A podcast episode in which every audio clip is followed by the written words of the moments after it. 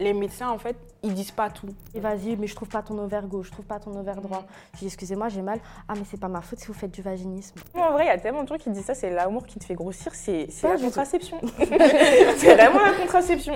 Donc oui, euh, quand t'es jeune, donc on dit au fait, enfin, t'es infertile, hyper sympa, merci, c'est hyper chouette. Pour ou contre, considérer le retrait comme une contraception. Non. Non. Oui, pour? Et pour moi, franchement, à partir du moment où euh, un rapport s'est fait à deux et que la contraception n'a pas été gérée à deux, s'il y a une grossesse, euh, c'est un problème aussi à gérer à deux, en fait. C'est vrai.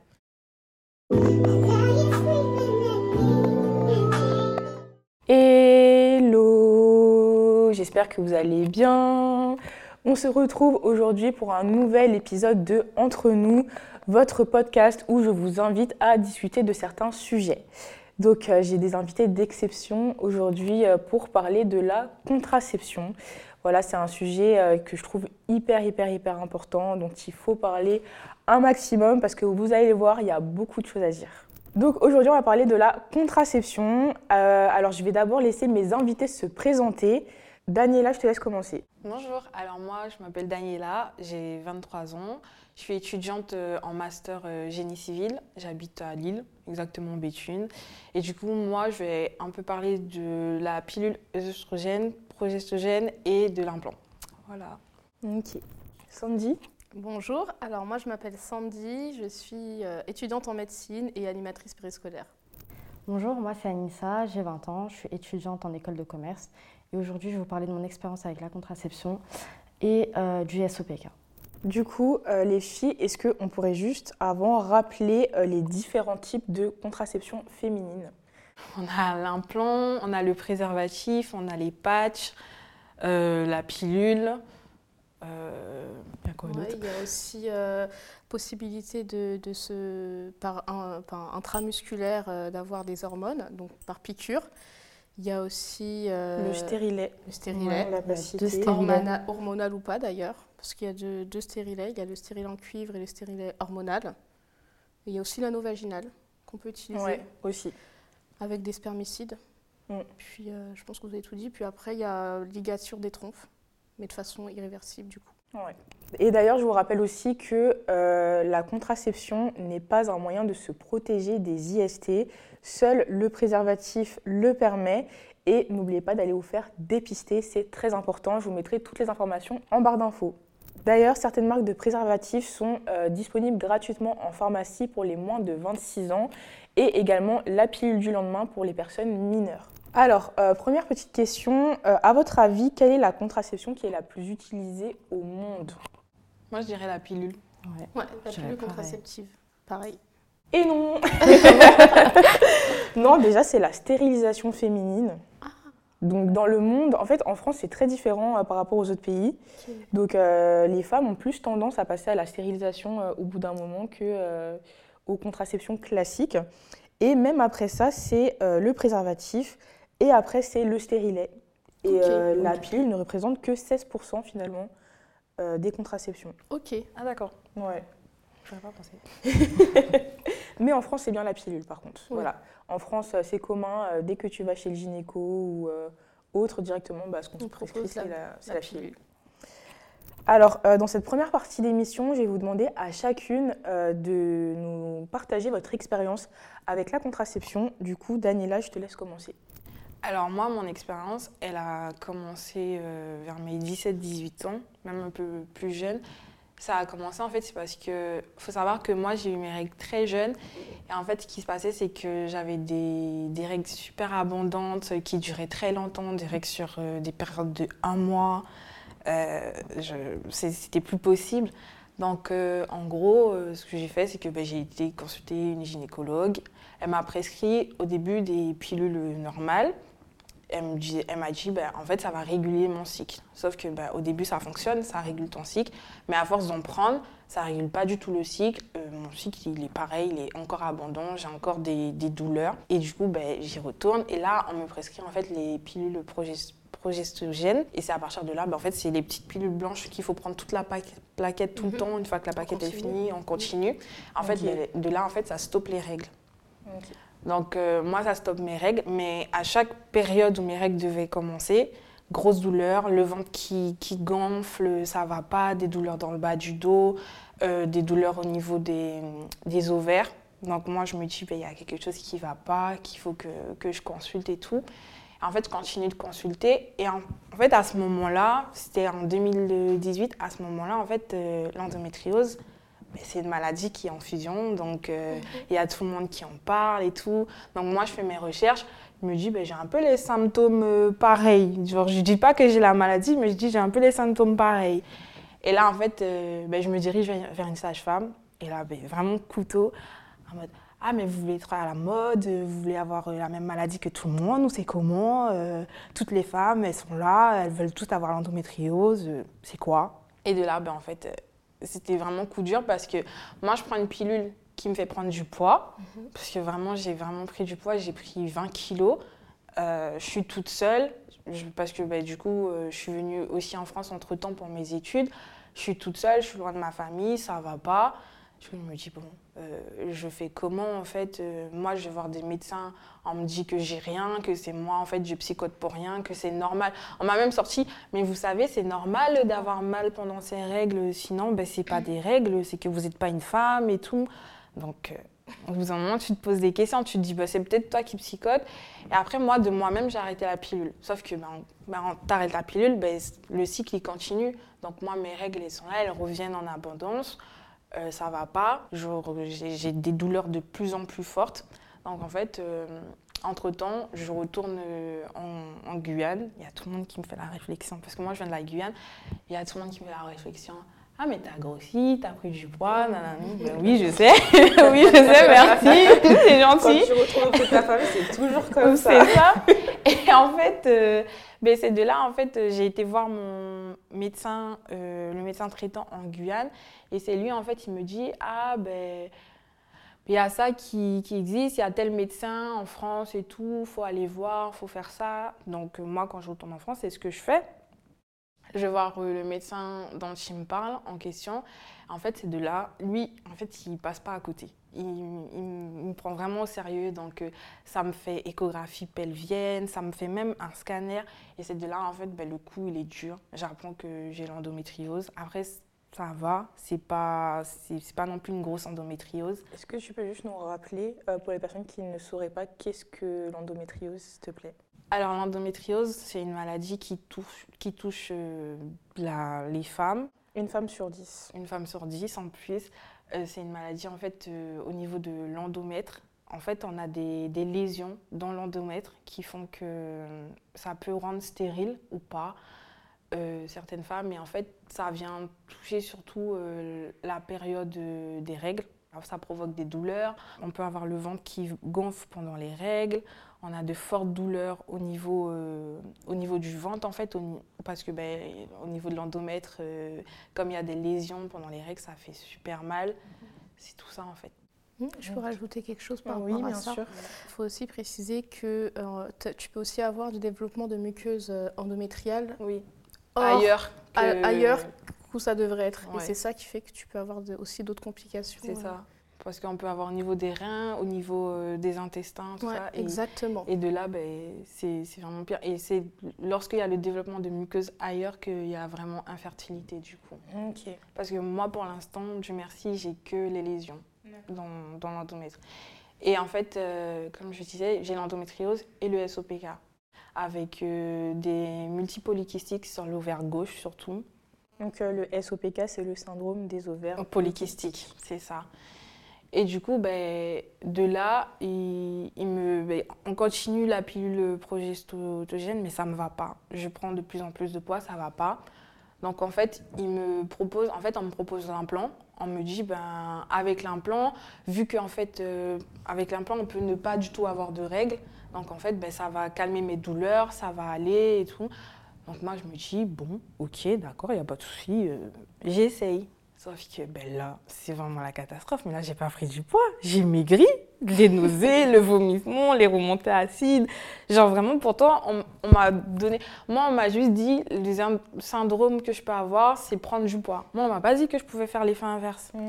Mais moi, j'ai perdu du poids j'ai commencé à vomir tout le temps, j'étais tout le temps malade, tout le temps en grande faiblesse, ça n'allait pas du tout. Et ça sur toute la première année du port d'implant. Et quand je suis retournée, ben, en fait, euh, on me dit ah, mais, mais non, mais c'est le temps que le corps s'adapte et tout, ça va aller. À partir de la deuxième année, ben là, c'est revirement de situation. Je reprends plus 20 kilos, plus 15 kilos, excusez-moi. Et là, j'étais, pardon, mm. non, ça va pas. Et après, ben, j'ai enlevé. Jusqu'à présent, ben, je n'ai pas, pas encore perdu le poids que, que j'ai pris par rapport à l'implant. Mais c'était vraiment, vraiment, en fait, la contraception, c'est très dur parce que les médecins, en fait, ils disent pas tout. Ils disent oui, euh, vous avez tel problème, ça va aller, ça va le faire mais ils disent pas tout. Ils nous disent pas toute, euh, la vérité. On ne sait pas exactement ce qu'il y a dedans. On, est là, en fait, on se dit, bon, ben, déjà, ça va nous protéger. Et moi, dans mon cas, en fait, je pensais surtout au fait que ben, ça va m'aider par rapport à mes problèmes de santé. Mhm.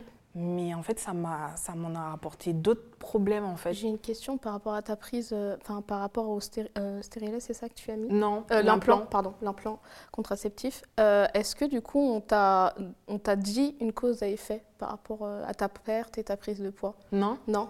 Non, non. C'est quelque chose que tu as déduit de toi-même par rapport à ce que tu as ressenti? Oui, parce qu'en en fait, moi j'ai mis l'implant, ben, les, les, jours qui ont suivi la pose d'implant, je commençais à me sentir mal, à, à, vomir. En fait, je mm. vomissais tout le temps. Tout ce que je mangeais, je vomissais. Et vraiment, en fait, j'ai perdu énormément de poids sur, euh, sur le mois qui a suivi.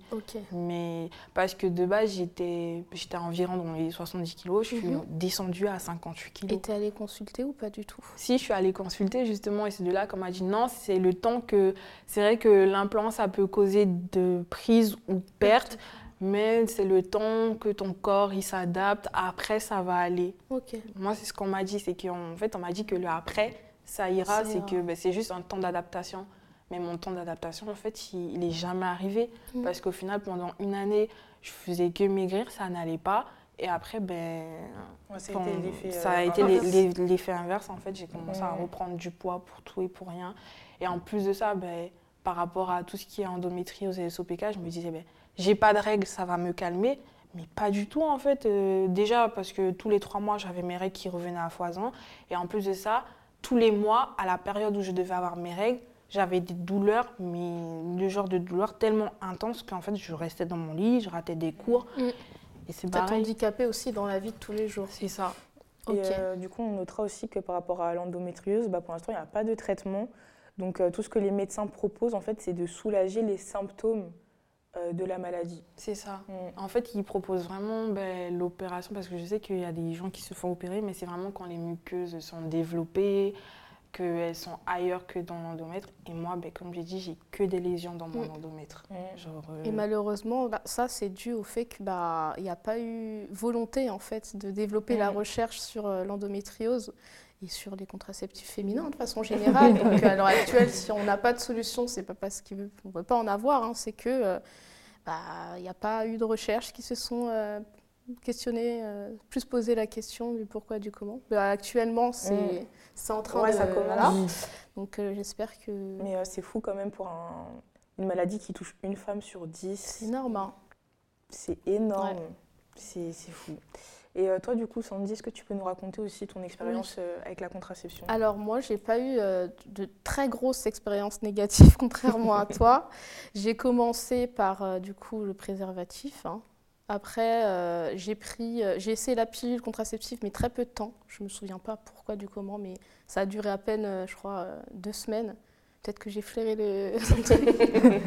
Mais je sais pas, je, pense que c'est le fait de prendre quelque chose tous les jours euh, à une heure fixe, parce qu'en plus, en fonction des horaires que tu prends, si tu loupes de 3 à 6 heures en fonction de la pilule, euh, elle est plus effective.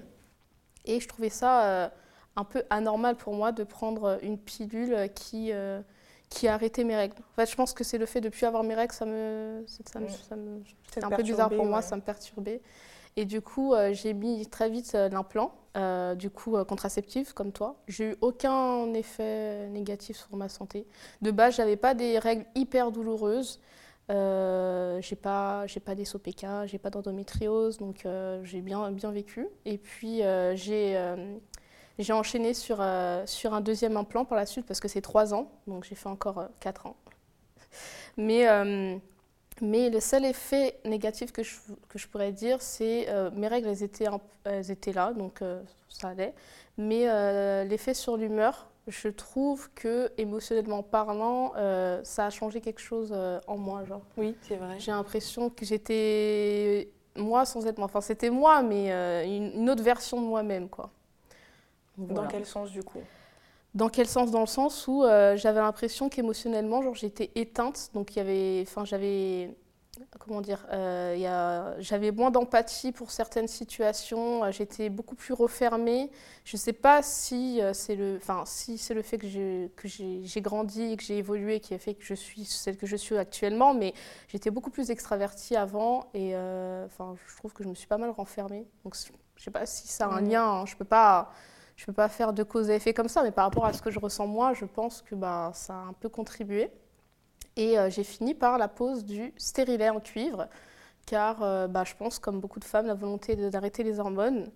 Bon, faut pas, euh, faut pas les pointer du doigt. Hein. Il y a des effets positifs et négatifs pour chaque contraception, mais je pense que on est à même de pouvoir choisir ce qu'on veut nous, mm. voilà, de savoir ce qui est mieux pour nous parce qu'on se connaît bien nous, euh, et, de savoir, euh, bah, euh, non, les hormones, ça ne me convient pas tant que ça. Je préférais avoir un contraceptif qui est sans hormones. Donc c'est pour ça que j'ai pris le contraceptif du coup stérile en cuivre, qui se passe, ça se passe hyper bien actuellement. J'ai aucun problème. par contre, la mise du, du, du stérilet, j'étais pas prête. Mm. La douleur ressentie, j'étais pas prête. Voilà. Ok. Et du coup, toi, Anissa? Du coup, moi, j'ai eu mes règles pareilles très très jeune. Euh, et j'ai remarqué dès le début de mes règles qu'il y avait un problème. C'est-à-dire que j'avais mes règles, pendant 4 mois ça stoppait, ça revenait, je me disais bon, allez Anissa, c'est le début, quand ça va se lancer, c'est bon, ça va être régulier. À 15 ans, j'ai commencé à me dire bon, c'est pas normal, tu as des règles douloureuses, euh, tu sors pas de ton lit, tu as mal, va voir euh, une gynéco. Sauf que bon, à 15 ans, tu n'as pas forcément envie de demander de l'aide à quelqu'un, tu te dis bon, c'est délicat. Du coup, je suis passée par un planning familial. Et aller au planning familial, c'est une expérience. C'est une expérience parce qu'on tombe sur tout type de professionnels de santé. Il y a ceux qui sont totalement compréhensifs et les autres, c'est bon, tu as 15 ans, euh, tu as d'autres chats à fouetter, enfin, pourquoi tu es là? Je finis par avoir un rendez-vous et j'explique ma situation. On me dit euh, oui, bah, parce que peut-être c'est ton année euh, du brevet, tu es stressé. tu dois être quelqu'un d'anxieux, donc forcément, bah, tu n'as pas tes règles. On va te mettre sous pilule. Bon, je commence par une pilule aux oestrogènes. Bah, ça se passe mal ça se passe mal, j'avais jamais eu de problème d'acné jusque-là, et ben bingo, j'ai de l'acné. Ok, mais j'ai toujours pas mes règles. On me dit Anissa, euh, tu peux pas dire au bout de trois mois qu'une pilule elle te convient pas, attends un peu. J'attends, un an passe, y a rien. On me dit bon, tu vas avoir tes règles, ok, y a pas de souci, et ben nous on va te proposer l'implant. Donc j'ai testé l'implant, et là oui, j'ai eu mes règles, mais tous les jours pendant six mois. Ah oui, d'accord. Donc là, c'est plus pareil. Là, c'est non, à un moment donné, euh, c'est bon. Hein, voilà. Et euh, j'ai remarqué que ben, j'étais vraiment triste en fait sous un plan. J'étais angoissée plus que d'habitude. Ça allait pas. Et bien sûr, on m'écoute pas. Je finis quand même par me plaindre parce que je me dis euh, bon, faut peut-être qu'à un moment donné, tu mettes ta timidité de côté et que tu dises je veux m'écouter, je vais écouter mon corps. Ça va pas. Donc je suis en fait pas du tout. Je prends ma grande sœur avec moi qui m'accompagne chez Gynéco. Et là, on me dit, bon, euh, bah, ok, bah, on va tester de te mettre sous un plan, du coup, continuer l'implant, et te mettre euh, aussi sous pilule en même temps. Okay. C'était pas une bonne idée.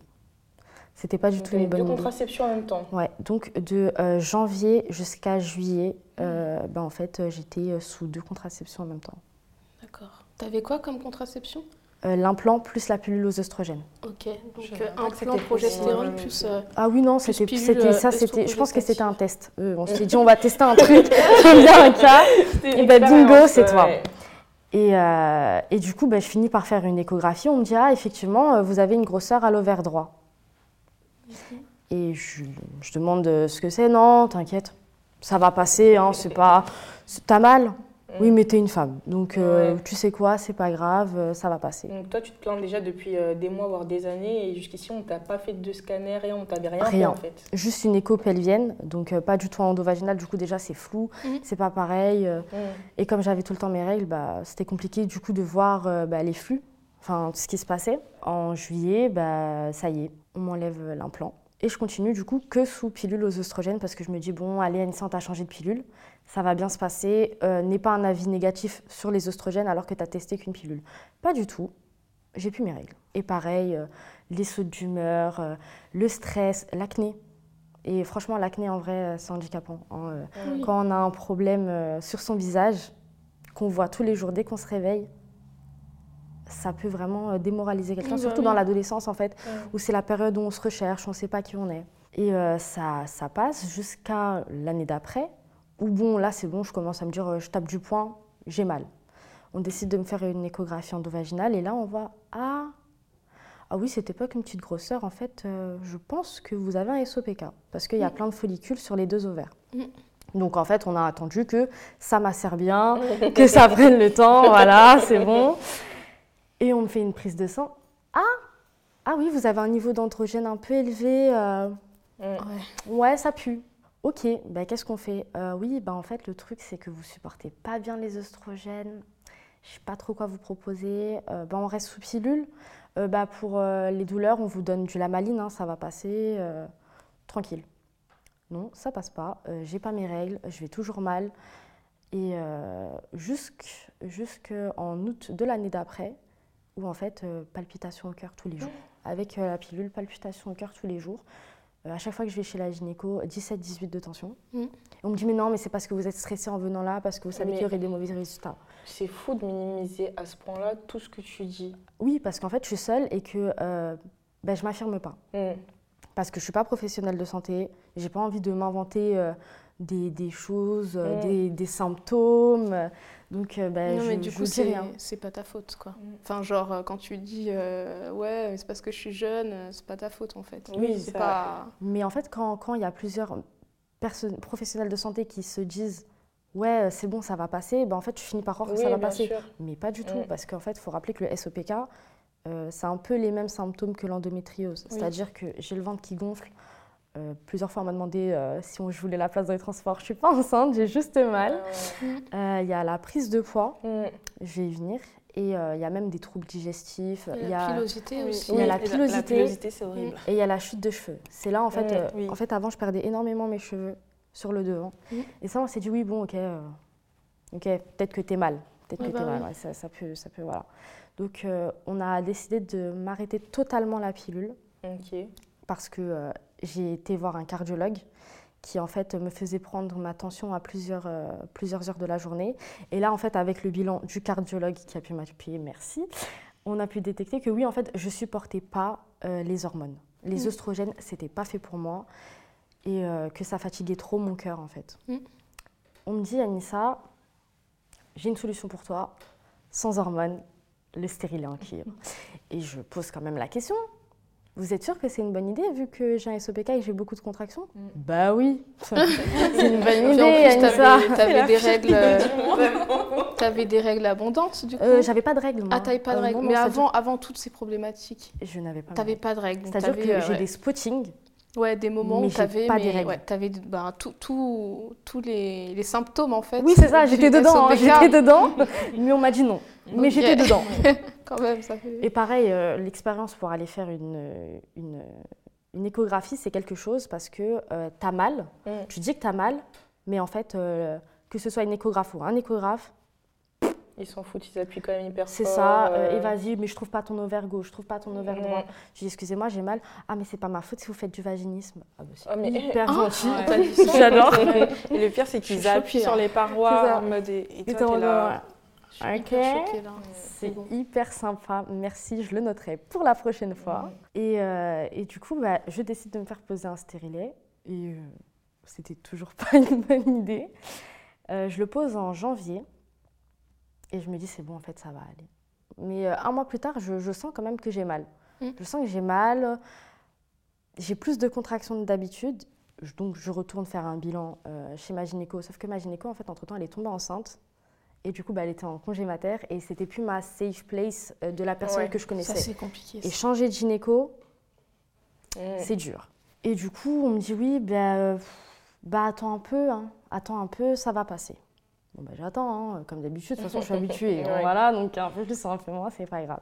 J'attends, ça passe pas. Et en plus, eh ben, devinez quoi, j'ai toujours pas mes règles. Ah ouais, avec Non, le oui. stérilet en cuivre. Je n'ai pas mes règles. Il n'y a pas d'hormones, donc Mm. on déclenche Bah pas mes règles, donc j'ai pas mes règles. Donc, Bah euh, oui. donc en fait, en quoi ça a servi à ma problématique? Mm. Rien. C'était un test. On m'a dit, Madame, vous êtes un cas d'école. C'est hyper sympa. J'ai grave aimé la remarque. Ah bah oui. Alors que ça touche encore une fois aussi une femme sur dix, que c'est la première cause euh, d'infertilité féminine en France. C'est Enfin, ça. Pas que d'ailleurs, je pense. Mais euh, c'est fou. Donc oui, euh, quand t'es jeune, donc on dit au fait, enfin, t'es infertile, hyper sympa, merci, c'est hyper chouette. Et euh, le jour de mon anniversaire, bingo, eh ben j'ai mes règles. Ok. Donc de, de janvier, parce qu'on me l'a posé, je me rappelle très bien, alors là, le euh, 29 janvier. Ça t'a fait mal quand tu l'as posé? Oh bah oui, Ouais. oui. Et même après, en fait. T'as- Et puis, je sais pas, c'est bizarre, euh, d'avoir un corps étranger en soi, c'est très bizarre. Et donc le 18 juillet, eh ben, je vais voir un gynéco qui me dit Ah, mais bah oui, ah bah oui, c'est normal que vous avez mal. Pourquoi on vous la, pourquoi on vous la laisser en fait? Mm. Le fil, il s'était totalement enroulé contre euh, le stérilet. Donc, comment on l'enlève? Trop marrant. euh, mais je ne savais pas. Et il me dit Oui, bah, en fait, vous n'avez pas que un SOPK, vous avez des varices pelviennes. Ok. On m'a toujours pas expliqué. D'accord. Et une dystrophie ovarienne. Je sais toujours pas ce que je fais- ce que c'est. J'ai dit juste euh, ouais bon, euh, bon bah ok. Et du coup c'est là qu'il m'a prescrit une ordonnance pour me le faire enlever parce que c'était plus possible. ok. Donc on finit quand même par me l'enlever. Euh, quelques semaines après, je finis par l'enlever. Ça va, ça va. Je suis pas Donc sous, depuis, euh, t'as plus de contraception? Non, après j'ai quand même, je me suis dit oui bon, euh, t'as toujours pas tes règles. En fait, ma gynéco m'a fait compter le nombre de fois dans l'année où j'avais mes règles. Ok. Et c'est moins de quatre fois dans l'année. Donc, c'est pas Mm. beaucoup. Oui. Donc, euh, on m'a dit oui, bon, bah, on va essayer euh, la pilule euh, à la progestérone. Et donc là, je suis actuellement sous pilule euh, Progestérone. progestérone. Ouais. Ok. J'ai mes règles parfois, ça va. Euh, pas trop d'acné, Ok. mais j'ai pris 20 kilos. Ah ouais. Oui, bah oui. J'ai pris 20 kilos. Mm. C'est- Et euh, à chaque fois que tu croises quelqu'un, ah ouais, t'as grossi, hein Mm. Ah, mais t'es sûr que ça va Ah, mais c'est l'amour. Ça rend heureux. Pas du tout. Pas du tout. pas du Mais tout. ça, c'est tellement vrai. Il y a tellement de gens qui disent ça. C'est l'amour qui te fait grossir. C'est la contraception. c'est vraiment la contraception. Voilà, pas du tout. Donc euh, quand tu prends 20 kilos euh, et que tu passes d'un 36 à un 40 d'un coup, t'es Mm. t'es- t'es choqué. Hein. Ouais. Faut se le dire, parce que 20 kilos en un an, c'est énorme. T'as Oui, pris oui. plus de kilos que de mois dans l'année. C'est Donc, vrai. euh, Mais du coup, euh, t'as eu un, t'as, t'as été diagnostiqué du coup. Oui. SOPK, et Ouais. c'est là où ils ont essayé pas mal de choses sur oui, toi c'est ça. Pour ça. voir euh, qu'est-ce qui fonctionnait, qu'est-ce qui fonctionnait pas sur toi. C'est ça. Euh, et euh, tu, 'fin, du coup, tu l'as pas du tout bien vécu. euh, je peux l'imaginer que ça, ça devait pas être évident pour toi. Toi, comment tu l'as, comment t'as vécu tout ça, titre personnel En fait, je me suis pas sentie écoutée. Mm. Et Je, moi, je pars du principe qu'il faut écouter son corps. Et en fait, euh, bah, quand tu dis oui, mais moi, je vais écouter mon corps, je vais écouter euh, ce que je ressens, et ben on dit oui, mais vous n'êtes pas médecin. Mm. D'accord, vous, vous êtes médecin, mais vous m'écoutez pas. Donc, qu'est-ce qu'on fait? Donc, je le vis mal, j'ai l'impression d'être seule.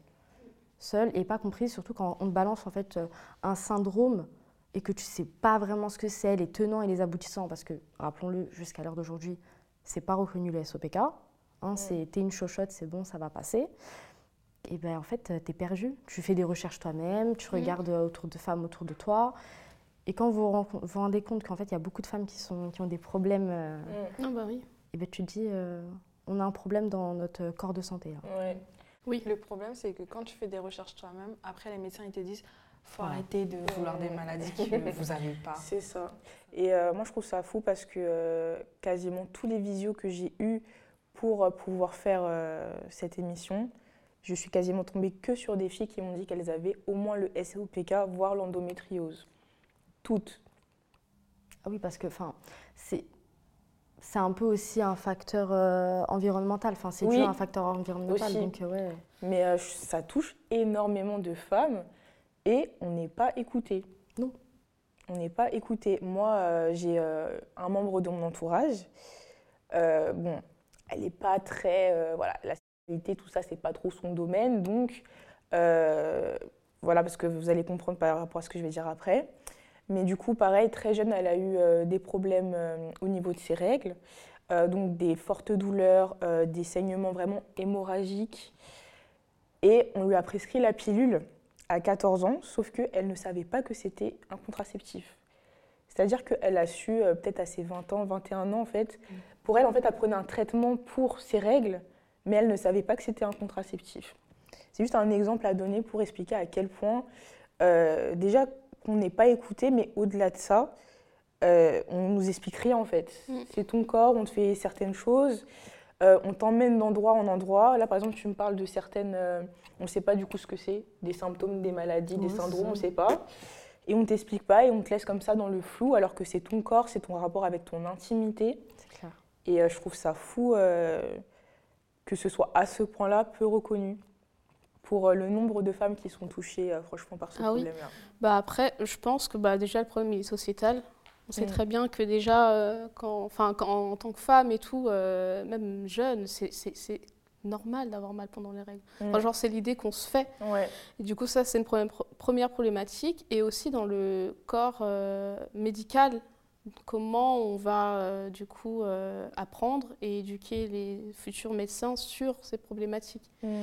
Et je trouve, enfin, je pense que les choses changent grâce aux femmes qui en parlent et tout ça, que, euh, bon, à titre personnel, dans les cours, on a beaucoup plus de cours euh, sur tout ce qui est sémiologie et sur euh, rapport patient-médecin. D'accord. Et j'apprécie beaucoup. Enfin, Ouais. des choses qu'il n'y avait pas l'année dernière. Il y a une Mm. réforme des, études, il Donc, avait pas. des nouveaux modules en Il y fait a des nouveaux modules exactement qui sont là. La sémiologie, elle a une place hyper importante dans notre cursus. On doit la La vider. sémiologie, c'est Sémiologie, en gros, c'est comment on apprend comment on, on- on- on traite un patient dans la vie de tous les jours. Donc le rapport qu'on va avoir. Donc euh, la sémiologie pédiatrique, gynécologique, il y en a plusieurs.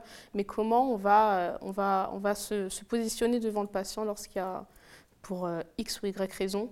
Et du coup, il y y a quelque chose qui revient souvent, c'est euh, être à l'écoute du patient, euh, essayer d'être les plus objectifs possibles. Et on a aussi un cours sur la sémiologie de la douleur qui montre bien que la douleur, c'est quelque chose du coup de subjectif. C'est-à-dire qu'il faut savoir faire, enfin, avoir un minimum de recul et se dire que, pas, pas, pas le prendre personnellement, pas se dire, bon, bah, moi, j'aurais pas mal à sa place. Si Mm. elle a mal, si, Ouais, elle, ouais. si elle dit qu'elle a mal, c'est qu'elle a mal. Enfin, on va pas essayer d'essayer de contourner le Ouais. truc et en se disant, oh, mais non, en minimisant les choses. Quoi. Mm. Donc je trouve qu'elle, dans les cours que j'ai en tout cas, ça a une place hyper importante. Tu me donnes un peu d'espoir pour l'avenir. Exactement. Euh, du coup, moi aussi, je vais vous partager bah, mon expérience avec euh, la contraception. Donc, euh, moi, pour le coup, depuis assez jeune, j'ai toujours eu le souvenir d'avoir eu des cours d'éducation sexuelle à l'école. Vraiment, je pense que ça a commencé au CM1 ou CM2. Enfin, donc, de manière très pédagogue au début, voilà, très soft. Et puis, petit à petit, rentrer un peu plus profond dans le sujet. Donc, du coup, c'est vrai qu'assez jeune, en fait, j'étais très au courant de toutes les formes de contraception qu'il y avait. Et euh, moi, je savais déjà que je ne voulais pas la pilule parce que euh, je suis tête en l'air. Voilà. je suis tête en l'air, seul- la seule raison, c'est juste que euh, voilà, je suis hyper tête en l'air. Moi, c'est mort, euh, je savais que la pilule, ça m'irait pas. Donc, je me suis rendue également dans un planning familial. C'est fou parce que en tant que femme, enfin, c'est pas fou parce qu'en fait, c'est la société qui veut que, mais la sexualité, c'est hyper tabou. La contraception, pourtant, moi, pour le coup, je sais que j'ai des parents qui sont hyper ouverts d'esprit. Mhm. Mais je pense que le tabou, je l'ai créé euh, limite à l'école, en fait, euh, avec l'entourage, euh, les amis, euh, voilà, les discours de chacun. Donc, même si ma mère, je- elle aurait totalement pu m'emmener chez le gynéco, mais non, j'ai préféré aller au planning familial. J'en ai pas beaucoup de souvenirs parce que c'était il y a longtemps, j'avais 17 ans. Mais dans mes souvenirs, ça s'est pas trop mal passé. J'ai expliqué que du coup, je voulais euh, l'implant contraceptif. Voilà, je suis arrivée euh, au magasin, je savais ce que je voulais. Ah ouais, j'ai dit direct que je veux un implant parce que je me suis dit, voilà, euh, à cet âge-là, je ne me voyais pas avoir un médecin qui me touche en bas. Donc du coup, je me suis dit, le bras, ça va, c'est tout le temps dans mon corps, je ne me pose pas trop de questions. Donc on me pose cet implant contraceptif. Et dans les trois premières années, du coup, franchement, j'ai rien remarqué, genre aucun changement. J'avais même pas mes règles, donc j'étais trop contente. Enfin, vraiment. euh, Mais avec le recul, c'est vrai que moi aussi, j'avais ce côté où j'étais euh, beaucoup moins sensible. Euh, ma mère, elle me reconnaissait pas, mais après, j'avais aussi des problèmes au lycée, donc je sais pas. Enfin, je pense que c'était peut-être un mélange de tout. Mais c'est vrai qu'avec le recul, on me disait vraiment que je ne souriais plus, que j'étais éteinte. Vraiment, le, mot que tu as dit résonne vachement en moi. Donc, du coup, je me demande aussi si ça n'a pas accentué mon état à ce moment-là. Mais en tout cas, voilà, pendant les trois premières années, globalement, ça se passe assez bien. Et en fait, au bout de trois ans, il faut le changer. Du coup, je le change. Je suis même pas en couple à ce moment-là. Hein. Je mm. le change juste par automatisme. je me dis, bon, bah, on me le retire tant qu'à faire autant qu'on m'en remette un. Du coup, c'est ce qui se passe. Et là, il y a eu énormément de changements, mais je n'ai pas du tout fait le lien avec mon implant. Donc euh, en fait, euh, je suis passée par un gynéco, donc pareil, j'avais pas de suivi gynécologique vu qu'en plus la première fois j'étais passée par un planning. Donc du coup voilà, j'étais allée chez un gynéco, euh, il me l'avait posé et tout. Ensuite j'étais partie à Londres et bah là, prise de poids, donc j'ai pris 10 kilos. C'est-à-dire que je suis partie à Londres, je suis revenue à Londres 4 mois après, bah, plus 10. Donc on me le disait sous mes photos sur mes réseaux, parce qu'en plus bah, voilà, j'étais déjà créatrice de contenu. Mm. Donc euh, on commence à me dire ah mais, tu prends du poids, ah euh, Leslie tu peux plus faire des photos comme avant. Je me rappelle de ce genre de remarques. Et pareil, une fois que j'arrive, euh, que je rentre chez moi, voilà mon entourage me fait aussi comprendre que j'ai pris du poids. Mais je voulais pas l'écouter, je voulais pas l'entendre parce que moi je me rendais pas compte. Et effectivement, à me donner coup dur, je me pèse, je vois que j'ai pris plus 10 kilos. Donc de là, je me dis que c'est pas possible. Directement, je veux rentrer dans un régime parce qu'en plus, bah, pareil, depuis petite, j'ai toujours, euh, enfin avec le recul, j'étais pas du tout bouboule, mais bon, il y avait toujours ce côté, voilà, ce rapport au poids, où on te fait croire que tu es grosse alors que tu ne l'es pas. Mhm. Donc du coup, directement, obligatoirement régime, c'est ce que je fais. Euh, j'arrive à perdre mes 10 kilos. Et de là, bah voilà, objectif atteint, euh, je me repose un petit peu sur mes acquis. Bam, je reprends 20 kilos en un an. Voilà, j'ai repris le double. au niveau de mon humeur, je suis devenue beaucoup plus sensible. Euh, je me rappelle d'épisodes de moi où je pleure à chaudes larmes euh, pour euh, des raisons très futiles, où vraiment j'étais inconsolable et je ne comprenais pas parce qu'encore une fois, je ne faisais pas le lien avec l'implant contraceptif. Donc voilà, beaucoup plus sensible en fait dans tous les états, que ce soit dans le fait d'être plus heureuse ou plus malheureuse ou plus en colère, enfin voilà, des états assez, assez changeants. Et Ensuite, bah, vient le moment où je dois changer de contraception. Ah oui, aussi, je précise que j'avais vraiment une baisse euh, de libido. Ah oui. Et en fait, jusqu'au point, en fait, je m'en rendais tellement pas compte parce que comme ça faisait du coup en totalité six ans que j'avais, j'étais sous un plan, bah en fait pour moi j'étais comme ça. Enfin, je me dis juste que voilà, ça m'intéressait, mais pas plus que ça quoi. En fait, je faisais pas le rapprochement. Euh, je savais même pas qu'en fait j'avais vraiment des envies ou non. Ouais je ne savais pas en fait ce que c'était limite d'avoir vraiment une libido euh, normale ou propre à mon corps. Donc euh, ensuite vient le moment où on me retire euh, mon implant contraceptif. Donc là, je me suis rendue chez une sage-femme. Je recommande, en tout cas moi, elle est super, vraiment super gentille. Elle, respecte vraiment mon consentement. vraiment, elle est top. Je l'ai rencontrée bah, du coup sur Bordeaux. Et sachez que voilà, vous pouvez vous rendre chez une sage-femme au lieu d'un gynécologue si vous n'avez pas eu de bonnes expériences avec les gynécos. Une boucherie, franchement une boucherie, elle a galéré à me le retirer parce qu'en fait j'avais pris tellement de poids, j'avais eu tellement de variations de poids que euh, j'avais de la graisse qui avait recouvert mon implant. Donc voilà, elle a galéré pour me retirer le truc. Suite à ça, moi je dis que je veux du coup euh, un stérilet en cuivre parce que je ne veux plus d'hormones dans mon corps, vu que c'est vraiment vers la fin que j'ai fait le rapprochement avec tout ce qui m'était arrivé. Donc elle me pose le stérilet en cuivre, je pense qu'elle a mis euh, une heure. Ah oui. À me le mettre. Elle n'y arrivait hein. pas parce qu'en fait, elle est tellement douce et elle voyait que ça me faisait tellement mal qu'elle avait du mal, mais du coup, ça crée une situation où euh, ça, ça, commence à durer. Mm. Euh, moi, je suis là, je vois que ça lui fait de la peine, que j'ai de la peine. Mm. Donc, enfin voilà, une situation très compliquée. Sa collègue, elle est arrivée, tac, elle me l'a mis. franchement, je pense que ça a été la pire douleur de ma vie jusqu'ici. j'ai pleuré tout le long. Même sa collègue à un moment donné me dit mais arrêtez de pleurer, c'est fini. J'ai envie de dire mais ça fait encore mal. Hein. ça fait encore mal. Même quand il est mis, il est en place, ça fait encore mal. Donc en fait euh, vraiment une douleur, mais en fait j'ai jamais entendu ça. Enfin j'avais jamais entendu quelqu'un dire euh, ça fait mal. Donc euh, vraiment je me rappelle de moi en voiture, en pleurs. Je rentre chez moi, je pleure. les jours qui suivent, ça me fait hyper mal. Et euh, jusqu'à aujourd'hui, euh, du coup, bah, j'ai redécouvert un peu mon corps euh, sans hormones finalement, parce que bah, depuis 17 ans, je m'étais infligé ça. Donc, bah, ça fait, donc du coup, bah, c'est vrai que j'ai des symptômes prémenstruels bon, qui varie, hein, mais voilà, donc la poitrine qui est sensible, j'ai des ballonnements, j'ai euh, pas mal de maux de tête, euh, des douleurs en bas du dos, tout ça. Bon, voilà, Mm. j'ai appris à reconnaître mon corps, quoi. Euh, une libido, du coup, qui est revenue euh, à la normale. Donc, pareil, je me suis redécouverte, on va dire, euh, à ce niveau-là. J'ai des règles assez longues. Enfin, franchement, quand même, par contre, facile 7-8 jours. Donc, Mm. ça, c'est un Ah peu ouais. relou. Des règles douloureuses. Franchement, avant ça, je n'avais pas connu les règles douloureuses. Moi, j'avais pas de soucis à ce niveau-là. Bah, maintenant, c'est le cas. Et voilà, c'est juste pour vous dire que c'est vrai qu'on voit le stérilet en cuivre vraiment un peu comme la solution. Mais euh, sachez que c'est pas tout beau, tout rose euh, Mhm. non plus. Voilà. Ah. Malheureusement. mais mais c'est vrai que.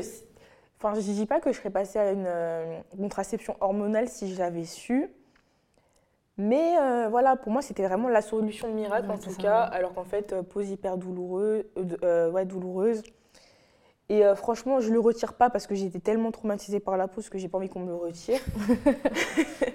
Mais franchement, euh, les règles de 8 jours, là, euh, franchement, j'en peux plus. Sachant qu'en fait, dans un mois, j'ai une semaine où j'ai beaucoup de euh, SPM, donc symptômes prémenstruels, qui sont contraignants, plus une semaine de règles. Ça veut dire que dans le mois, en fait, il n'y a que deux semaines où je suis Tranquille.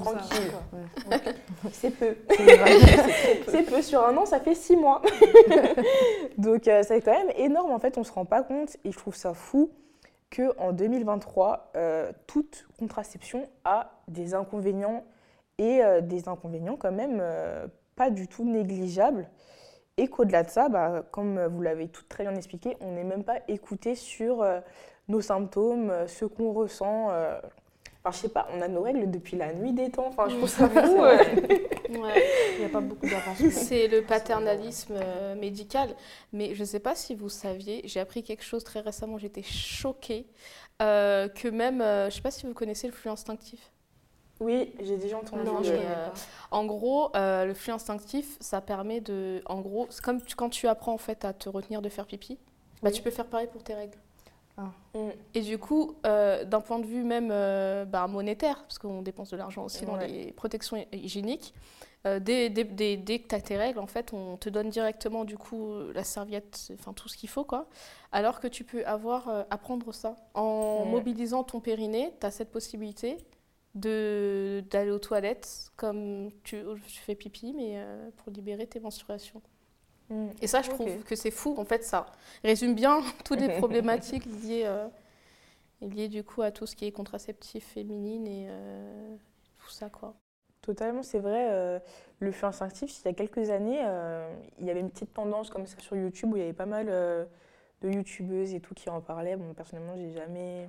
Enfin, en fait, directement, tu dis que le processus, il va être long. C'est long. Ça prend à peu près un an pour le maîtriser en moyenne. Ouais.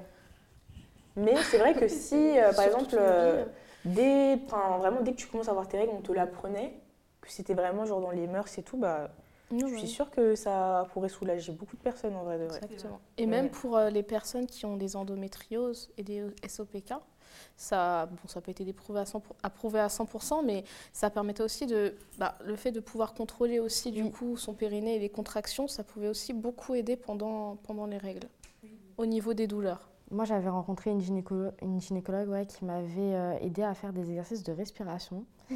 et de euh, contraction du coup du périnée pour apprendre à connaître où est-ce que j'ai mal. Oh.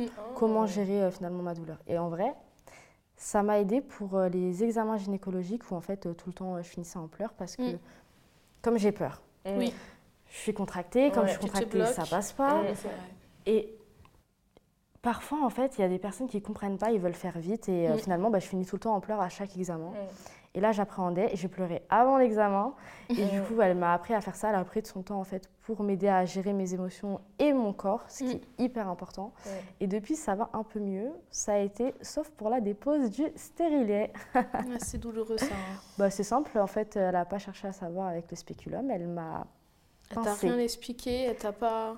Ah bah, en fait, elle m'a pincé de l'intérieur. Et je peux vous dire que ça Ouais, elle a très, ouais, quand, quand la très elle est difficile, euh, elle pince pour euh, bien maintenir. euh, mais c'est fou ça. Bah, enfin, ouais. Bah, ça arrive malheureusement à beaucoup de personnes en fait. Je pense que c'est une problématique hein, du corps médical, du, du manque d'empathie, du manque de ouais, d'empathie en fait. Enfin, juste, euh, t'as pas besoin de vivre les choses pour comprendre que ça fait mal et il Mm. faut écouter et être euh, attentif et attentionné avec euh, tes patients et tes patientes.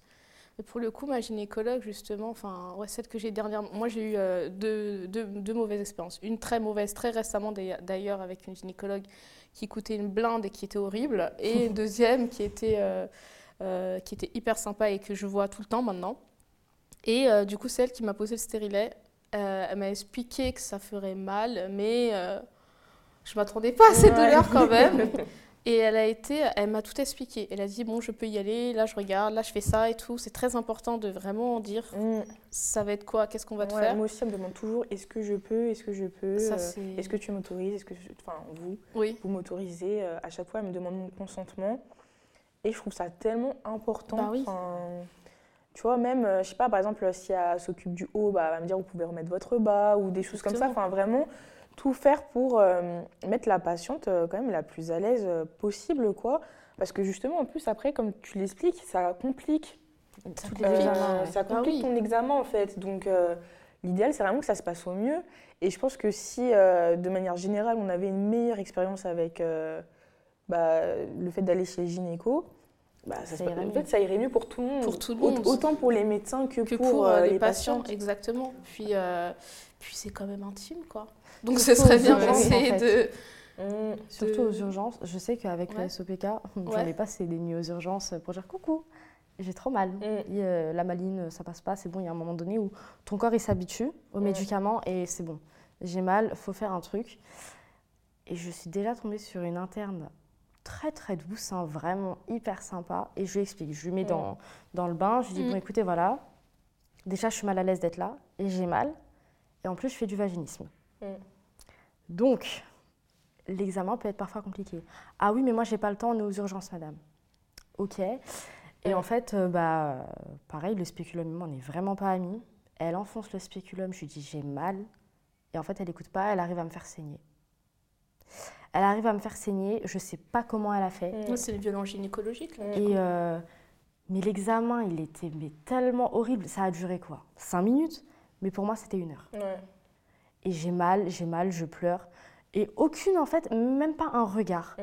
Elle regarde euh, ce qui se passe dans le spéculum, elle l'enlève, me demande pas si euh, ni je me présente pour dire je suis un tel ou quoi, Mhm. ni je, l'en- je, je vous dis je l'enlève ou je le mets. Et vas-y, après je te fais euh, une, euh, une échographie endovaginale et euh, en fait c'est bon. Elle a dû louper les cours de sémio. Ah non, non, ouais, elle les a loupés celle-là. Elle les a loupés. Et Et quand ça- je lui demande, c'est normal, je saigne Ah bah oui, bah vous deviez être irrité, euh, machin. euh. Mais c'est fou, en fait, on se rend pas compte que quand on parle euh, de violence gynécologique, c'est pas une. Il faut pas s'imaginer, tu arrives dans la pièce, on te. On te on te c'est- psychologique C'est aussi. ouais voilà, ça peut être en fait euh, par rapport à ce qu'on va te dire, justement le non-respect du consentement. Normalement, quand tu dis, enfin quand quelqu'un te dit j'ai mal, bah t'arrêtes ou t'essaies d'être plus douce. Enfin, Mm. c'est la base de tout en fait. On dirait que comme ils sont médecins, des fois, bah ils se permettent en fait. C'est ça. Et euh, il y a ce côté aussi très paternaliste.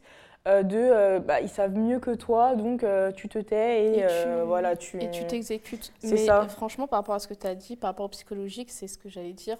C'était hyper récemment, donc j'ai j'ai la maturité pour Mm. répondre. Je suis allée voir cette gynécologue. euh, Il y avait personne hein, dans le couloir. J'étais étonnée. Je me suis dit, mais c'est bizarre. euh, D'habitude, il y a une petite liste d'attente. Ça aurait dû me mettre la puce à l'oreille. J'aurais dû me dire, oh, peut-être que Personne je va là-bas. euh, une autre fois. Elle arrive. Elle... En plus, moi, je fais très jeune. hein. J'ai 27 ans, mais j'en fais beaucoup moins. Elle arrive. euh, je lui dis que je veux retirer du coup le le- l'implant.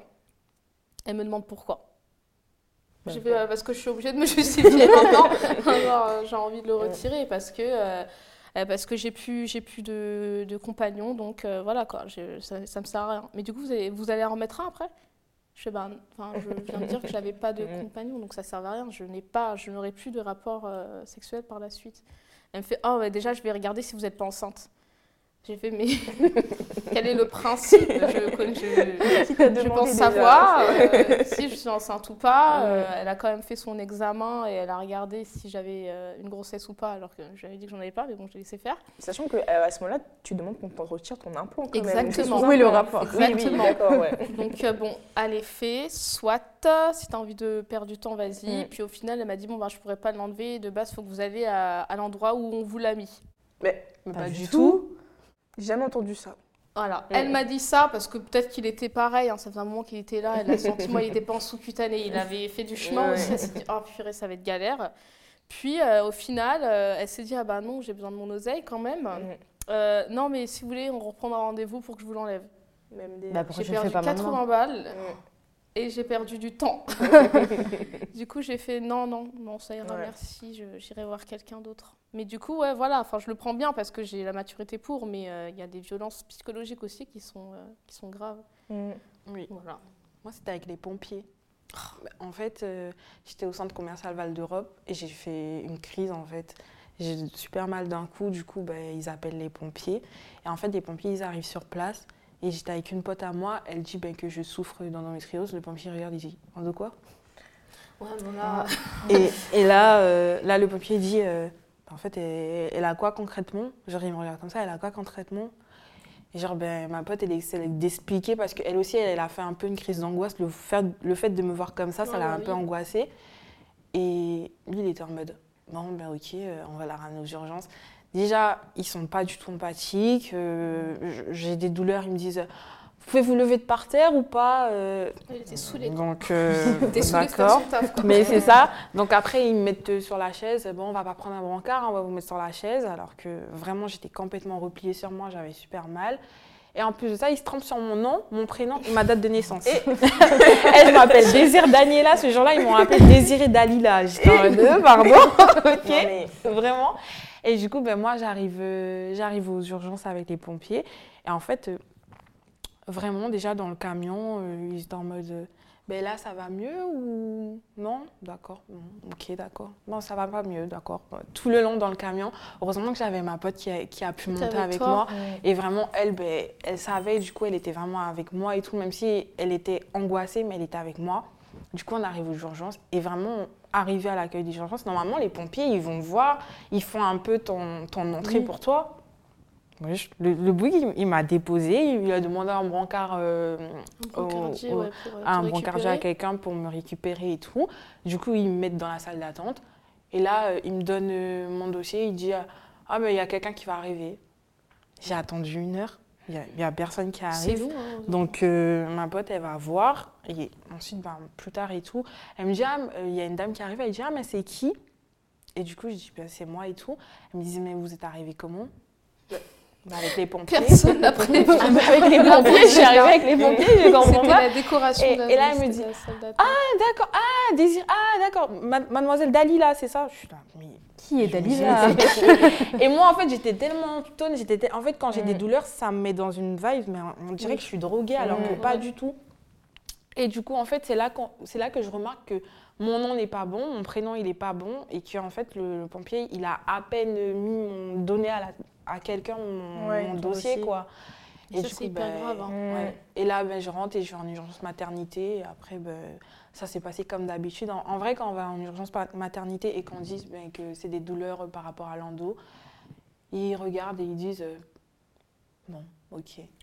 Bon, enfin, en fait, on peut rien faire. On va attendre un peu. On va attendre un Je peu, repasse ça va euh, passer. d'ici 10 minutes. C'est ça, et puis après, Ouais, on va bah voir. et Alors ça fait déjà une heure que tu attends, mais je trouve que ça illustre bien le euh, syndrome euh, méditerranéen, donc, euh, qui désigne le fantasme selon lequel les personnes originaires du pourtour méditerranéen seraient moins résistantes à la douleur et exagéreraient leurs plaintes. Donc euh, voilà, et donc du coup ça, con- ça concerne principalement... Hein Quasiment résistante à la douleur. C'est l'inverse du coup? Non, en gros, c'est dans le sens. euh, Enfin, moi aussi, ça m'avait étonné dans la, dans la. En fait, c'est dans le sens. Elles sont moins résistantes à la douleur, donc du coup, elles se plaignent pour rien, alors qu'en fait, elles ont rien. Enfin, tu vois, elles exagèrent tout ce qu'elles disent, en fait. C'est dans ce sens-là. Et donc, du coup, ça concerne principalement les personnes originaires du Maghreb, de l'Afrique noire et aussi, apparemment, des personnes de l'Europe de l'Est. Mm. Et euh, je trouve que ça résume euh, bah, super bien, par exemple, le traitement euh, que tu as eu de la part des pompiers. Ouais. Et moi, je sais que du coup, c'est un syndrome, enfin, j'ai su assez tardivement que ça existait. Mais je sais que du coup, bah, toute ma vie, j'ai- je déteste aller chez le médecin. J'y vais vraiment que si euh, je suis à ça de mourir. enfin, vraiment, sinon, je n'y vais Ouais, pas. c'est Et vrai. pourtant, c'est gratuit. Ouais, mais en Ouais. fait, j'ai tellement peur qu'ils me croient pas Oui. que je n'y vais pas. Genre, je me rappelle une fois, j'avais une otite, j'ai pris un doliprane avant. Il m'a dit, ah ouais, c'est pour rater l'école. J'ai envie de dire, mais gros, enfin, j'ai 22 ans, qu'est-ce que tu crois que j'ai envie de rater l'école? Enfin, l'école, je la paye avec mon argent en plus. Et là, t'as le culot de me dire ça. Genre, vraiment, tellement dans ma vie, j'ai eu des expériences où on ne me croit pas. Je vous jure, une fois, je me suis fait renverser par une moto. Je suis rentrée chez moi. Ah oui. Genre, j'avais même pas envie, non, j'avais même pas envie de me retrouver à des médecins qui vont me dire, euh, ouais, ça y est, c'est bon, euh, vous avez juste des bleus, euh, tout ça. Enfin, j'ai vraiment cette expérience de toujours euh, minimiser euh, tout ce que tu dis, donc je sais que je l'ai intériorisé. Et même quand j'ai mal, je me dis, euh, Ça en va vrai, passer. ça va. Mm. Genre, je vais vraiment faire tout, euh, même euh, la dernière fois que je suis allée, c'était pour une angine. J'y suis allée vraiment quand je ne pouvais plus parler et plus manger. Genre, Ouais, euh, vraiment que c'était euh, impossible. Je me suis dit, bon, là, c'est peut-être grave. Et elle m'a dit, mais heureusement que vous êtes venus parce que ça aurait pu vraiment s'aggraver par la suite, quoi. C'est Ouais, vrai que si on commence à raconter euh, toutes les expériences qu'on vit, Mm. c'est c'est dur. Parce que, hormis l'endométriose et le SOPK, j'ai d'autres problèmes de santé Mm. qui font que, exemple, je prends de la morphine, moi. Mm. Et en fait, une fois qu'on enlève la morphine, C'est je vous jure, c'est. Oui, je, vous- je vous jure qu'une fois que tu mets la morphine et que tu enlèves, c'est c'est un autre monde. Tu as l'impression d'être un drogué, quand tu as enlevé ta dose et tout. Oui, ben oui. Et du coup, bah, quand tu vas chez ton médecin et que tu expliques, oui, ben en fait, euh, on est là, on- oui, vous me donnez de la morphine, oui, ça passe ma douleur sous morphine, mais une fois que je l'enlève, j'ai encore mal, j'ai encore ça, j'ai encore Oui, ci. ben oui. Mais le médecin, il te regarde et te dit, Ah bah ouais, ben, euh, on va augmenter la dose de morphine. Euh, oui, mais ça va juste faire en sorte que ben, pendant trois jours, je vais être euh, complètement stone, je vais être complètement pas très Ouais. lucide, et puis après, ben, j'aurai encore mal. Mais c'est vrai qu'on est beaucoup minimisé parfois. et- Bah, je pense que malheureusement, la problématique aussi des médecins, c'est que quand ils savent pas, ils le disent pas. Ouais. Quand ils C'est savent vrai. pas faire, ils le disent pas. Je suis désolée, mais c'est pas tout le monde qui est capable de bien diagnostiquer et bien traiter les patients qui sont. SOPK et endométriose. Mm. Pas parce que tu as fait gynécologue que tu, tu sais traiter ces, ces maladies-là. C'est quelque chose de très récent. Enfin, ça existe depuis longtemps, Oui. mais on, Oui. en, on, on en apprend tous les jours euh, de façon très récente. Et du coup, euh, tu sais pas, tu sais pas, gros. Enfin, Mm. laisse passer à quelqu'un d'autre, quoi. Et du coup, juste, ils savent pas, mais ils te le disent pas. Et du coup, ben, ils vont te prescrire des choses euh, limite, ça, il t'a proposé quoi. Il a dit bon, ben, on va augmenter euh, la morphine. Oui, Vous voulez Oui, un petit peu oui. plus de morphine oui mais bon. Ok. Oui, bah super. Et euh, pour euh, illustrer justement ce problème de syndrome méditerranéen, malheureusement en France, on ne fait pas de statistiques ethniques. Et en vrai, je trouve ça dommage parce que ça invisibilise encore plus certaines problématiques. Mais par exemple, là, c'est une étude américaine, donc évidemment, ce n'est pas exactement pareil. Mais euh, le taux de mortalité maternelle, il est de 55% chez les femmes noires contre 19% chez les femmes blanches. Et euh, Ah ouais. ils expliquent, enfin les experts, je vous mettrai tous les liens en barre d'infos, euh, expliquent que ça ne peut pas se résumer uniquement à des différences de classe et de revenus. 19% vs 55%. C'est énorme, une Ouais. femme sur deux, donc tu as ouais. une chance sur deux de mourir euh, Bah en oui. couche quand t'es noire, quoi. C'est énorme. C'est énorme. Mais ça Donc voilà. C'est à prendre avec des pincettes parce que c'est aux États-Unis, mais quand bien même, je pense qu'on est quand même beaucoup Oui. à dénoncer euh, ce phénomène-là. Et euh, je pense que c'est vraiment important de le prendre au sérieux. Je voulais qu'on passe à l'IVG parce que je trouve que c'est un sujet qui est aussi important et finalement c'est un petit peu la continuité euh, de la contraception. Euh, à votre avis, c'est une femme sur combien qui dans sa vie passe au moins une fois par l'interruption volontaire de grossesse? En France, en France Je dirais une femme sur cinq. hein. Une femme sur sur cinq quatre, moi je peut-être. dirais une, face- une femme sur trois. Une femme sur trois. Ah ouais. Quand même. Et personne n'en parle, je trouve. C'est tabou. C'est Oui, hyper tabou. c'est tabou. super tabou. C'est un meurtre, euh, Ouais. c'est. euh, T'es une horrible personne. euh. Et euh, une femme sur trois au cours de sa vie. Eh, mais franchement, moi, la statistique, elle m'a tellement, tellement choquée. C'est Parce beaucoup. que euh, tu entends personne, je trouve, en parler parce que justement, c'est hyper tabou. Et euh, je trouvais important de rappeler que c'est totalement un droit et c'est important que ça le reste. Parce que euh, si c'est pas fait de manière médicalisée, bah, ça, ça sera fait de manière. Oui. euh, Bah oui, c'est ça. Ouais, en fait. Après, Et- le problème, c'est que c'est tabou. Pourquoi? Parce qu'en fait, l'IVG, c'est un droit, mais un droit masqué, dans le sens où il y a la religion, il y a la Mm. société qui est en mode euh, Oui, mais en fait, si tu as eu ton enfant, c'est parce que c'est toi, tu l'as cherché, on t'a Pas envoyé et tout. Il y, a- il y a toujours un truc à redire.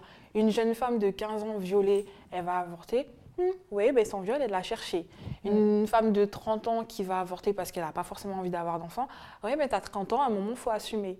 Ben, en fait, on fait ce que tu veux. ouais, et ben, même pour, euh, voilà. pour les femmes qui ont déjà des enfants mais qui n'en veulent pas d'autres. Mais Bah c'est oui, ça. Ou bien même l'hyperfertilité. hein. Mm. N'oublions pas qu'il y a l'hyperfertilité. euh, Et aussi euh, les, les- le pourcentage euh, de, d'erreurs, mais euh, quand on prend un contraceptif, et Totalement. ça ne fonctionne pas à 100%. Bien Donc, euh, C'est ça, et je trouve ça fou aussi que, enfin même là on se rend pas compte en le disant, mais euh, on dirait que c'est que le problème de la femme.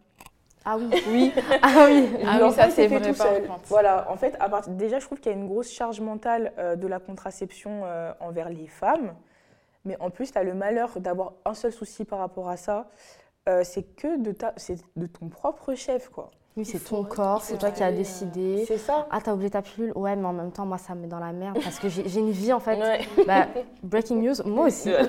moi aussi. C'est trop vrai. Donc, euh, oui. Et puis, les hommes, ils ne se sentent pas forcément concernés, même pour la contraception. hein. Euh, Il n'y a pas de développement sur la contraception masculine. Justement, il y en a aucun. Oui, bah Vous oui. voulez qu'on en parle Alors, ça? Ouais. commence. euh, j'ai, Il y a des recherches qui commencent à se, à se développer. Il y a, il y a des choses là qu'on entend parler, c'est du slip, euh, du, du Euh, slip chauffant oui. et euh, andro-switched. Oui, il y a des Euh, méthodes voilà. thermiques.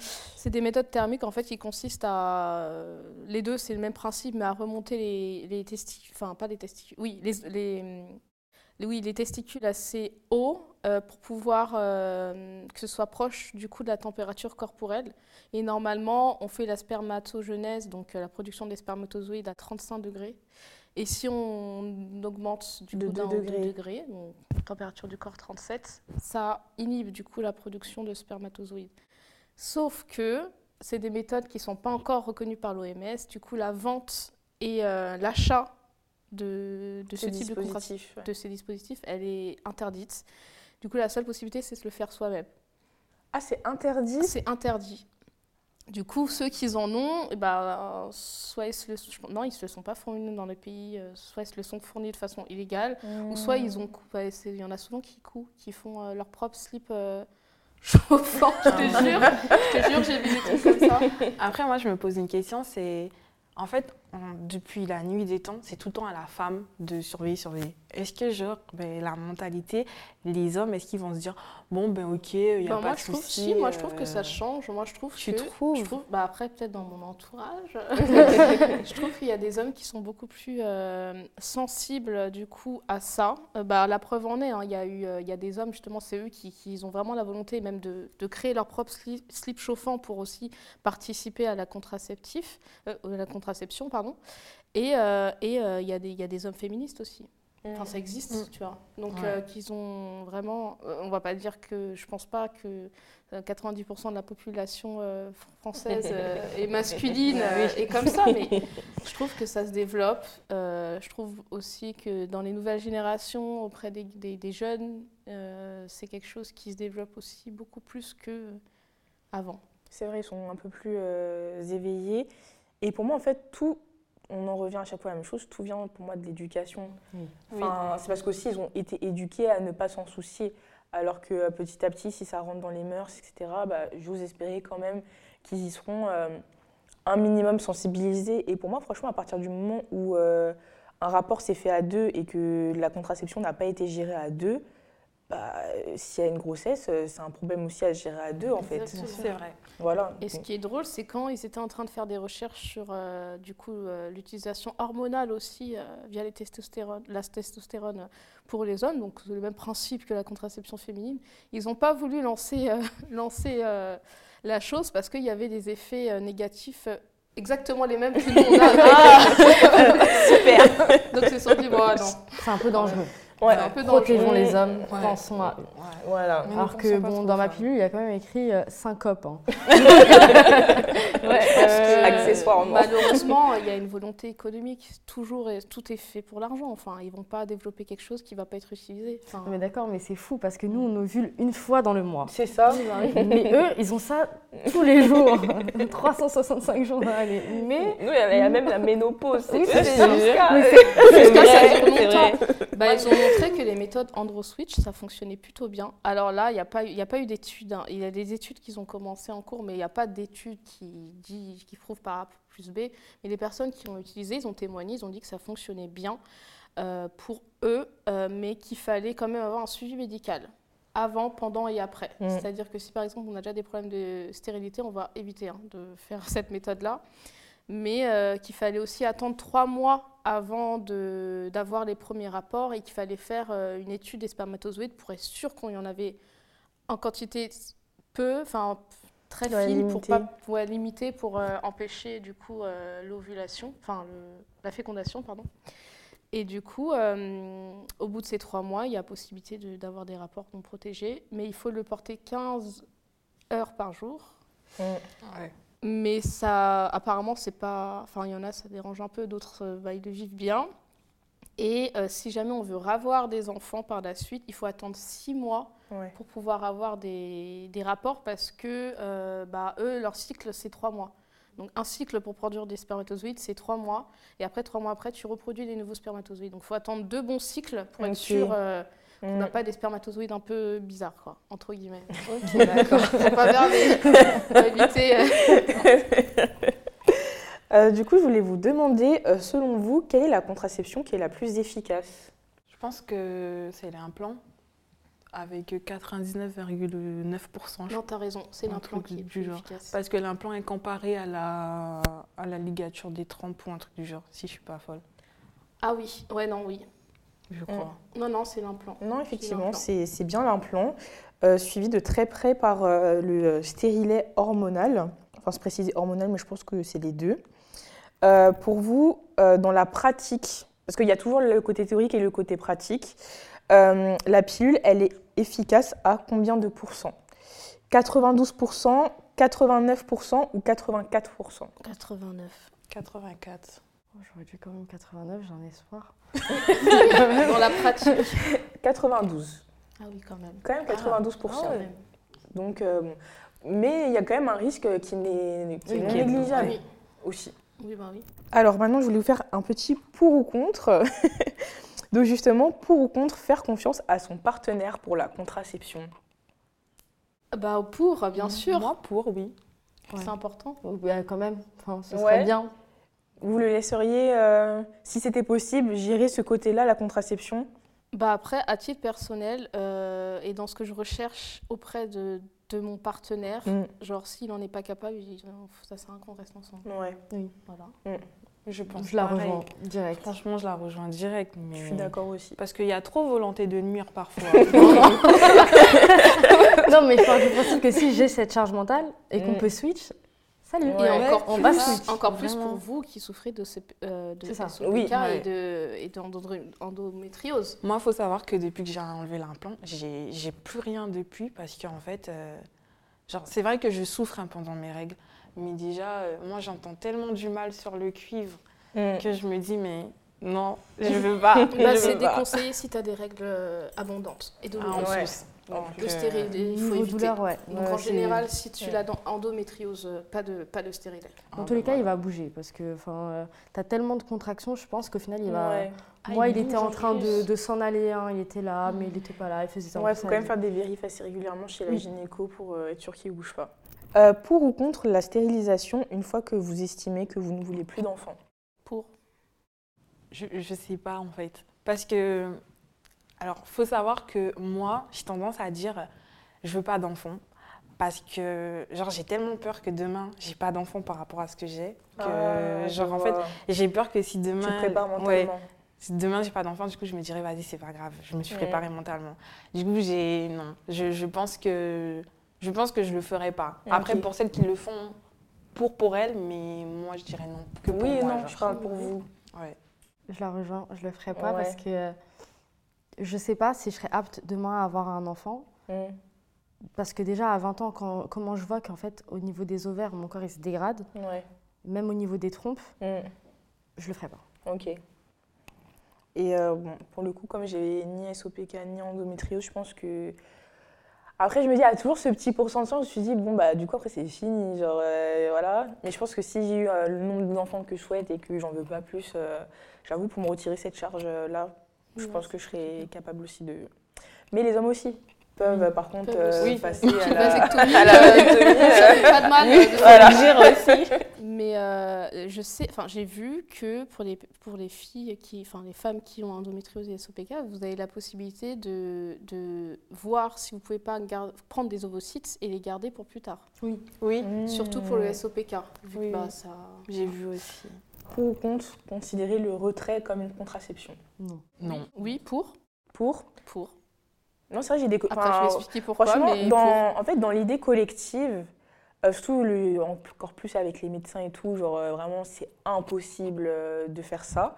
Mais dans la pratique, je connais beaucoup de personnes dans mon entourage qui sont anti-contraception et qui font cette pratique-là. Donc c'est pour ça que je me suis dit le pour ou contre, il peut être pertinent. Ouais. Euh, parce que je trouve qu'on diabolise beaucoup. Beaucoup Alors on va voir après que Les chiffres, voilà, euh, ouais, j'ai vu. les chiffres, bon, voilà. Mais euh, je trouve ça intéressant d'avoir le point de vue de, de quelqu'un qui est pour. Donc, Bah pour. Alors pourquoi? Parce que euh, moi aussi je m'y étais intéressée et je voyais de- que des personnes autour de moi le faisaient. Euh, et j'ai regardé d'un point de vue scientifique la chose. Et je me suis dit qu'en vrai c'était pas mal au niveau des pourcentages. Que bon, Ouais. si c'est mal fait, ça baisse à 70%. Mm. Pareil, ouf. Mais si c'était bien fait, ça monte à 90% comme d'autres types de contraceptifs. hein. Comme la pilule en fait. Mm.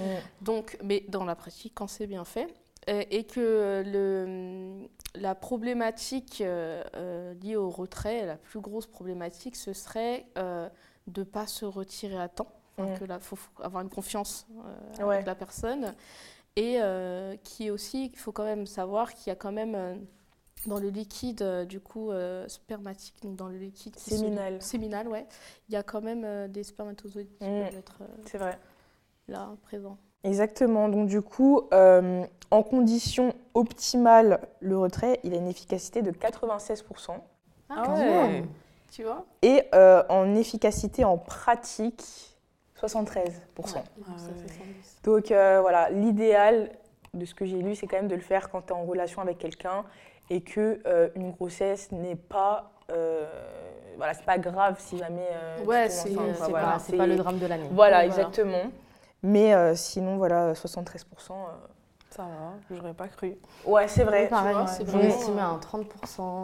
C'est vrai que c'est un peu Ah plus oui. que prévu. Ouais, ah ouais. ouais. Ah oui, non, non, oui. C'est vrai que c'est un peu plus que prévu. Et euh, ouais, je suis mitigée parce que d'un côté, je trouve qu'on on, on conditionne tellement à être sous contraceptif que euh, franchement, enfin, vous avez vu tous les effets négatifs qu'on a énumérés au cours de cette vidéo. Enfin, c'est lunaire quand même. Donc euh, effectivement, franchement, passer euh, par le retrait, je, je trouve que c'est une question qui peut se poser. Ça peut, ouais, voilà. En tant que femme, on devrait avoir le choix en tout cas de pouvoir se poser la question. C'est vrai. Ok, bah écoutez les filles, je pense qu'on a fait à peu près le tour de la question. Je sais pas si quelqu'un veut rajouter quelque chose. Alors, il faut que je me rappelle. Mais il y avait autre chose, c'était. Oh, bah, peut-être ça reviendra. Je me souviens souviens plus. Ok. Euh, du coup, je pense qu'on a fait à peu près euh, le tour de la question. Est-ce que c'est une euh, conversation qui vous a aidé ou qui vous a permis d'en savoir un peu plus? Ça m'a aidée parce que déjà, je me suis sentie confortée de voir que j'étais pas euh, trop la seule dans cette, euh, dans cette situation et de voir quelqu'un du coup euh, qui fait partie du corps euh, médical. Encore. Mais voilà, qui, bientôt, je souhaite, Pas de bois. qui, euh, qui est sensible sur la question. Mm. Donc c'est prometteur. Ouais. C'est vrai que moi aussi, ça m'a aidé. Mais pareil, en fait, d'avoir un peu ton histoire par rapport à la mienne, de t'avoir toi. Et, et, et même toi aussi, ton, ton histoire, en fait, d'avoir un peu des, des avis différents et tout, ça m'a aidé. Ça me dit, en fait, ben, en fait, t'es pas trop la seule à vivre des trucs un peu bizarres. euh, et du coup, en fait, de se dire surtout, c'est pas de ta faute. Ouais, c'est vrai. vraiment. Et c'est ce que je dirais à tout le monde, en fait, c'est pas de votre faute, vous êtes coupable de rien et tout. euh. Et n'hésitez pas à vous faire entendre aussi chez le médecin. Enfin, moi, je sais que je suis de nature euh, très euh, introvertie. J'aime pas trop déranger, mettre un petit mot plus haut que l'autre. Mais franchement, euh, quand tu vois en fait, qu'on est toutes unanimes, enfin, tu sais, des fois, tu as l'impression que tu es toute seule et tu pas envie d'être chiante ou quoi. Ouais. Alors qu'en fait, euh, j'ai remarqué dans la vie, souvent, les gens qui réussissent à avoir ce qu'ils veulent, c'est ceux qui insistent et euh, qui imposent leur opinion. Et je trouve qu'en en fait, on est tellement nombreuses, n'hésitez pas à le faire, à vraiment dire non mais écoutez, là j'ai vraiment mal, c'est vraiment important, écoutez-moi. Et moi, je me suis souvenue de ce que je voulais dire. Euh, euh, on n'en a pas parlé, mais il y avait aussi le système calendrière. En fonction de, Ah de oui, quand on ah sait, quand oui. on ovule et Oui. tout. on- voilà, bon, bref, on va fermer la parenthèse. mais du coup, euh, bah, moi, ça m'a fait plaisir d'être là avec vous aujourd'hui. J'appréhendais un peu.